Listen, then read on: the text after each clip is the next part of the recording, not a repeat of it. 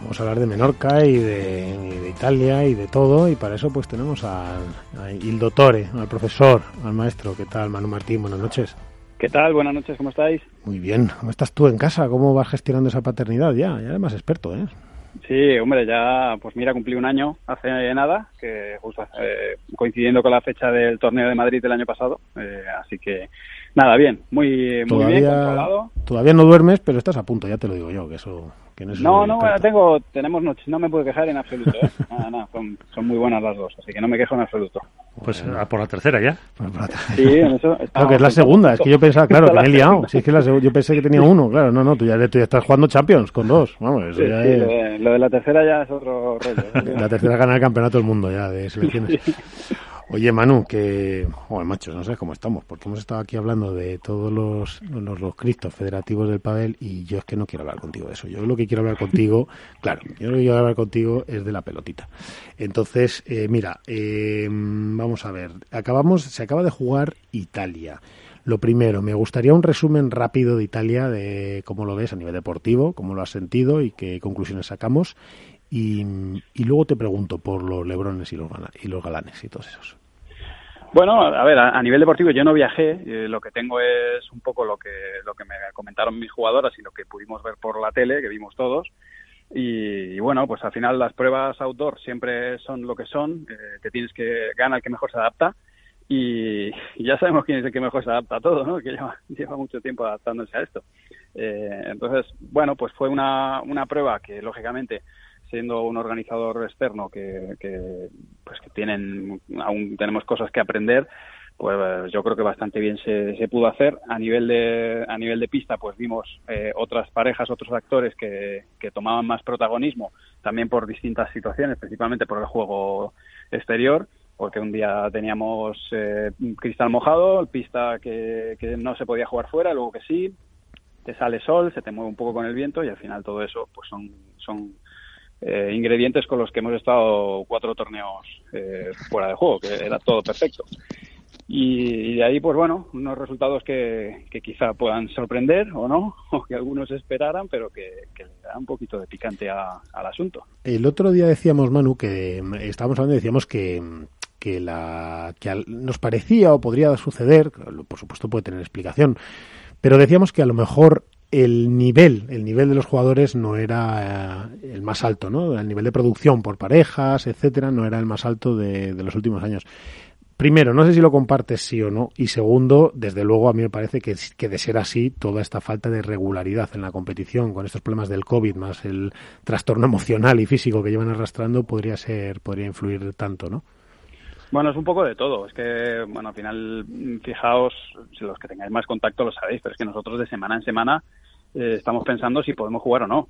Eh, es que dos días antes puede ser que no puedas jugar eh, o puede ser que tu pareja sea la que no puede jugar. O sea, esto emocionalmente es un desequilibrio, no hay nada fijado. Nosotros no estamos haciendo una planificación de torneos porque no existe.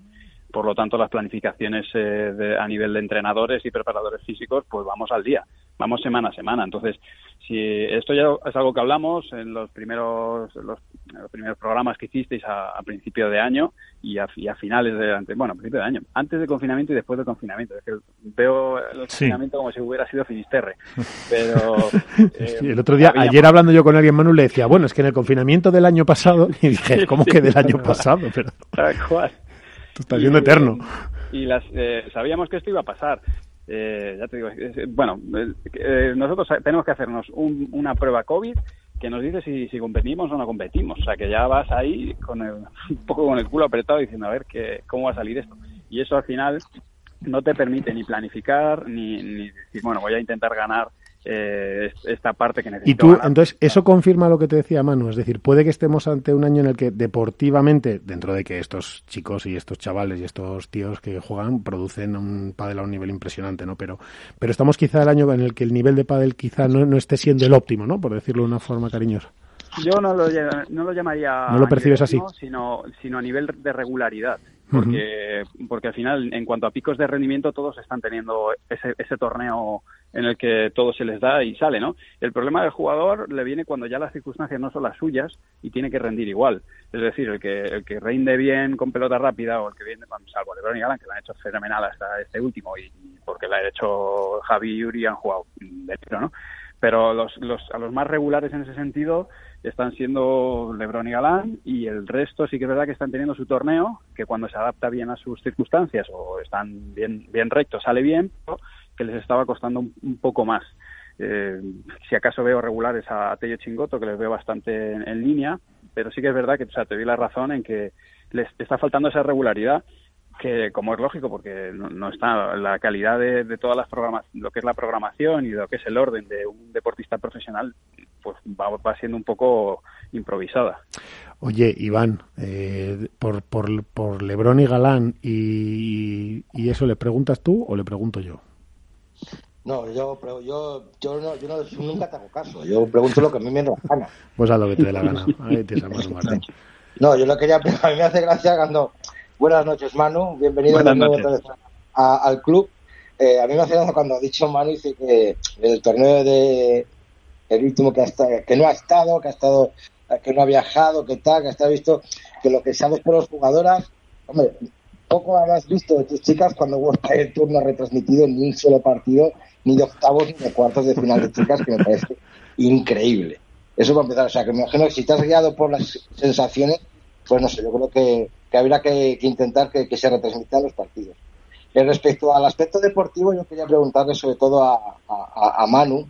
Ha destacado, bueno, a, los Alejandro y Gala y, Lebron de siempre, pero yo me quería, me quería quedar con la figura de Tello y Chingote, ¿no?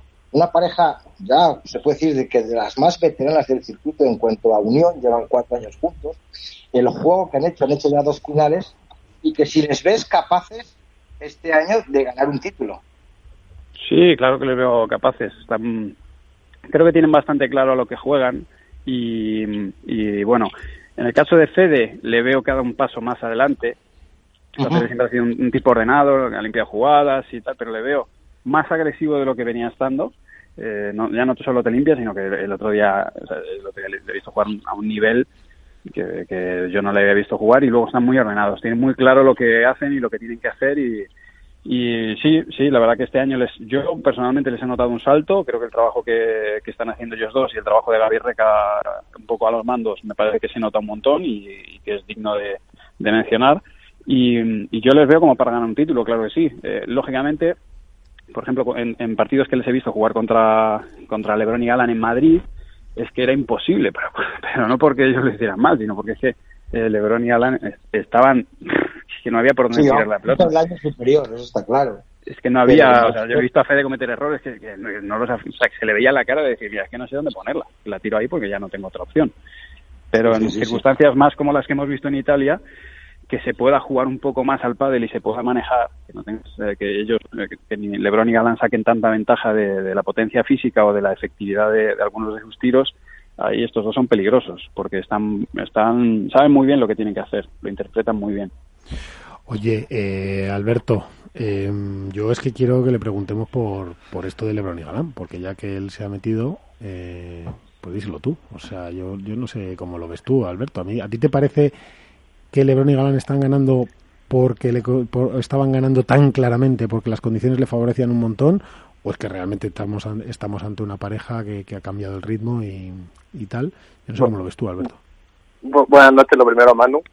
Buenas noches.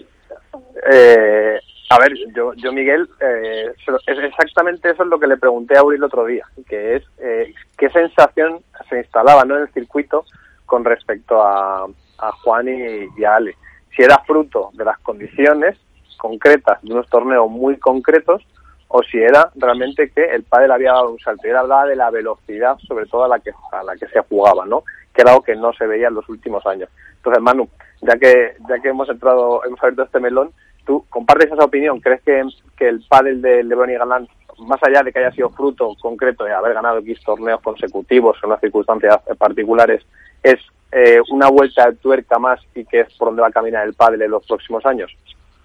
Sí, yo, pues, vamos, te digo que le han dado una vuelta de tuerca, obviamente. Eh, la intensidad a la que juegan, tanto mental como física, eh, está un paso por encima.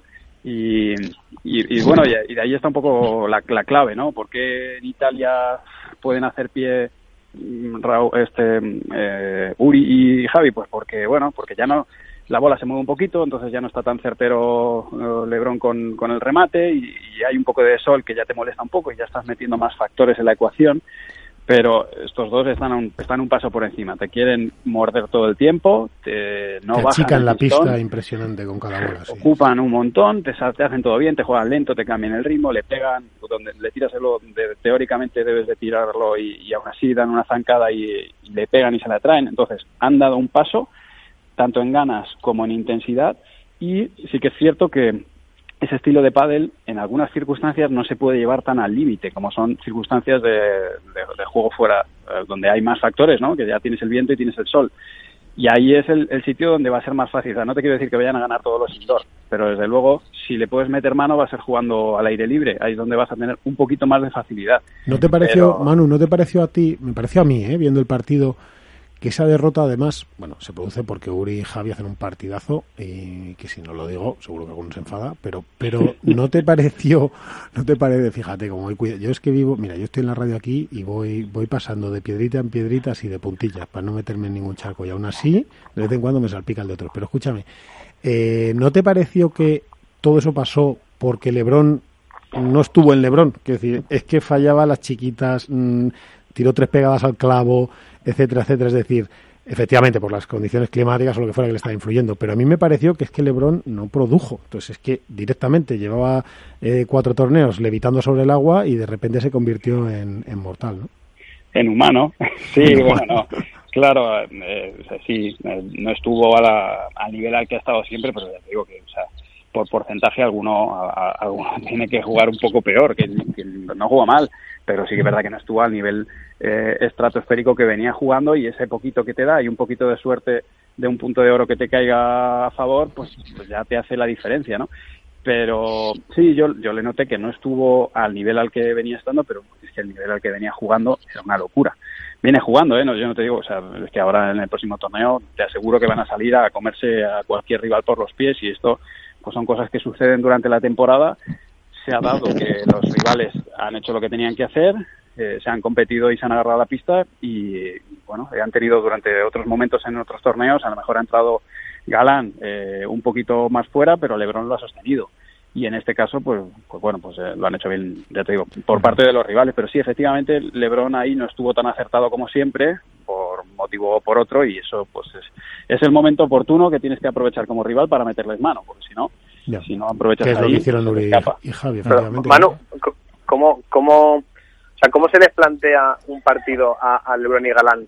¿Más a esperar que fallen y aprovechar las pocas oportunidades que vas a tener? O, o, tienes, o es mejor tener un plan de juego trazado y decir, vamos a insistir porque creemos que esta es la fórmula para ganarles? No, a ver, lo que tienes es que tratar de neutralizar todo lo que hacen de atrás adelante eh, no darles mucha pista, no abrirles mucho la pista, darles muchos ángulos, porque porque todo lo que tocan por los extremos van va a 10.000 y, y se te enreda, te, te abren mucho por ahí, entonces dejarle la pista un poco cerradita cuando ellos atacan y si puedes, eh, pues, pues, sobrepasarlos y, e irte para adelante. Y rezar. Claro, si la pista está muy rápida, juegan muy pegados a la red, entonces ya sabes que achicando campo, que es lo que te decía de Fede, que Fede a veces quería entrar por abajo en algunos partidos y, ahí, son enormes los dos, entonces no los pasas. Y cuando le juegas por arriba, le tiras así un globo un poco rápido por el revés, se revuelve y le pega y se la trae, no es que la saque por tres, es que se la trae. Y entonces ahí es donde se hacen muy difíciles de jugar. Entonces hay que intentar que estén atrás y cuando están atrás eh, mantenerlos allí para que no se te vengan, porque, porque te achican por cualquier lado, y cuando están adelante que no tengan pista para jugar. Entonces jugarles cerquitas del cuerpo, por el centro y, ya hacer pie, pero pero aún así en algún momento se te pegan y te la sacan de revés o te pegan un estacazo, entonces tienes que estar, como tú dices, un poco agarrado ya a la pista para que cuando aparece un, un 30 iguales, pues pues eso, te lo pelees un poco, un, pequeño grito, un momento en el que se salen del partido y ahí le puedes hacer un break, porque puede, puede ser que no tengas muchas oportunidades durante todo el set de hacerlo. Y hay muchas de que te las hagan. Oye, eh, Manu, eh, cambiando de tema, cinco torneos, cinco campeones, cinco campeonas de chicas. yo creo que no hemos estado en una edición tan repartido los, los, los primeros eh, puestos, o sea, los primeros, los campeón, las, eh, ¿cómo dice? el campeonar en, en, cada prueba. No lo hemos visto nunca esto, yo creo. Sí, esto no, no había pasado. El nivel de chicas está muy alto. Eh, ahora todas están jugando muy bien. Y, y, es un poco lo que te decíais antes. Ningún, ninguna está teniendo esa regularidad porque siempre pues está viendo un partido en el que a una se le atraganta, una circunstancia u otra, y, sí que estaba... Bueno, no, no, hay, no hay reina ahora mismo más allá del ranking, pero sí que es verdad que no se está notando un liderazgo claro, Y, bueno, pues es un poco la tónica general de este año, lo cual dice por parte del nivel de circuito que está muy alto, que está muy interesante y muy abierto, y a nivel, a nivel psicológico o de juego, pues bueno, alguna de, alguna de estas parejas eh, en algún momento imagino que, que dará un, poco el golpe en la mesa y esperemos que, que sean a Leiari, pero bueno, cualquiera de ellas, y, o puede ser que se mantenga así hasta el final porque, bueno, pues el año está como está, las circunstancias son las que son y, y, bueno, juntando un poco lo, incómodo que pueda llegar a ser el, entrenar bien y planificar con el hecho de que todas son muy buenas, pues vamos a tener un circuito divertido. Oye, Iván, le preguntamos por sus chicas, ok, que a ti siempre te gusta eso. A ver, esto yo creo que Manu lo ha hecho bien claro. Yo creo que el, el circuito de con cinco campeonas está mucho más abierto que antes. Y yo creo que ahí es donde se nota la regularidad, el partido, las sensaciones. No puedo opinar absolutamente nada en este programa de cómo juegan las chicas porque no las vimos. Vimos las semifinales, vimos a Kimba y Lucía brutales que jugaron un par realmente increíble tanto en la final con Marta Marrero y Paulita, pese a la visión de Marta Marrero no puedo opinar de Arial y nada más que por dos reportajes que vi. Yo creo que a lo mejor pues vi la pista que no era pues, quizá la más adecuada, pues, quizá con demasiada arena, muy pisada, que a lo mejor también pues las jugadoras lo notan. Pero yo a lo mejor a, Manu por, preguntar un poco en Mallorca, ¿crees que la situación al estar otra vez en sitio cerrado, con aire acondicionado, a nivel del mar, puede volver a vivir otra vez la situación de Ale de volver a estar en la final? Bueno, nosotros vamos a, pelear por, por, ganar el torneo, obviamente, siempre lo hacemos, ¿no?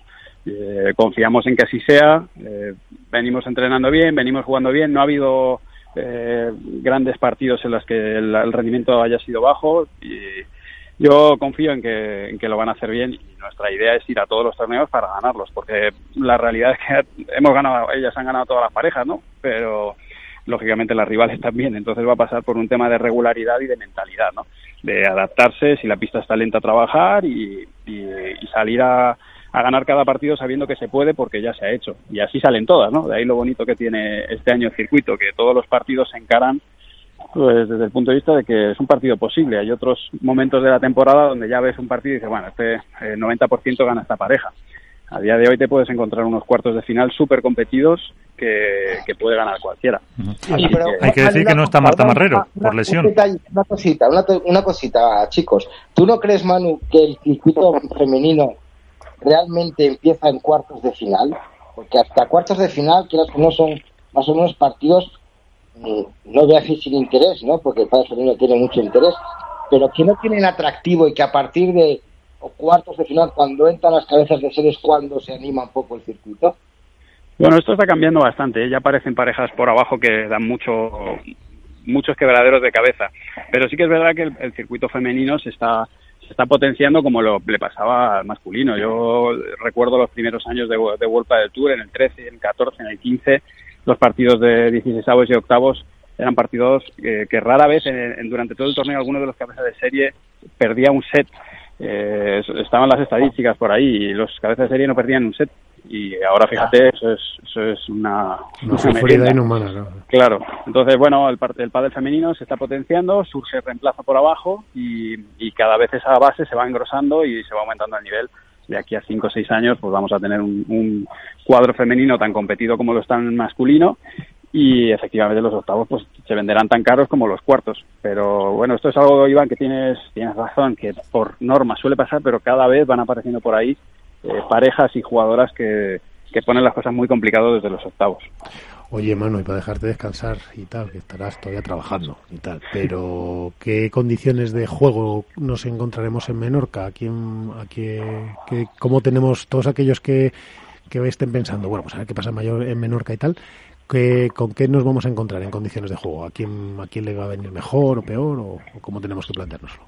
Pues esperamos pista lenta, pelota pesada, humedad y, bueno, en función de la, como ya sabéis, de que el, pabellón esté con climatizado o no y, de la, del momento del día para que se caliente más o menos. Pero bueno, en principio esperamos una pelota pesada, esperamos partidos largos y, sacarán ventaja pues eh, jugadores y jugadoras que, presionen y que sepan elegir los momentos de utilizar los tiros de, definición, ¿no? Así que eh, por supuesto los pegadores van a sacar mucha ventaja, pero los que no lo son pues se van a poder apoyar en esa parte de, volumen, de saber que no se les van a pasar por encima, pero principalmente van, van a ganar los que los que trabajen los puntos y sepan el momento de, poder utilizar eh, esa pegada. Así que veremos partidos que quizá no le pegan, de repente se anima uno, el de enfrente ve que se puede y se empieza a animar también. Y, va a pasar por eso, por la selección de saber, que a veces nos pasa, decir, ostras, la pista no sale, no sale, y de repente hay uno que le pega y te das cuenta de que sí sale y se abre la fiesta. Entonces va a pasar un poco por ahí, por la selección de los momentos. Bueno, pues oye, mira, no te voy a hacer que me hagas la porra que vamos a hacer ahora de ver qué va a pasar en Menorca, porque el de chicas ya me sé lo que vas a, lo que vas a decir. ya te voy a decir eso seguro. sí, seguro, pero a lo mejor en chicos sí te animas. Eh, yo en chicos veo a Lebron y Galán. Arriba. Pues a ver, Miguel, vamos a apuntar. A ver, apunto. El señor Don Manuel Martín. En chicos, Lebron Galán. Bueno, y chicas le pongo las Y chicas, creo que Alejandra y Adri, ¿no? Ponme las Seguro, ¿no? Ponme un eurito a ella. claro que sí. Bueno, Manu, te dejo descansar.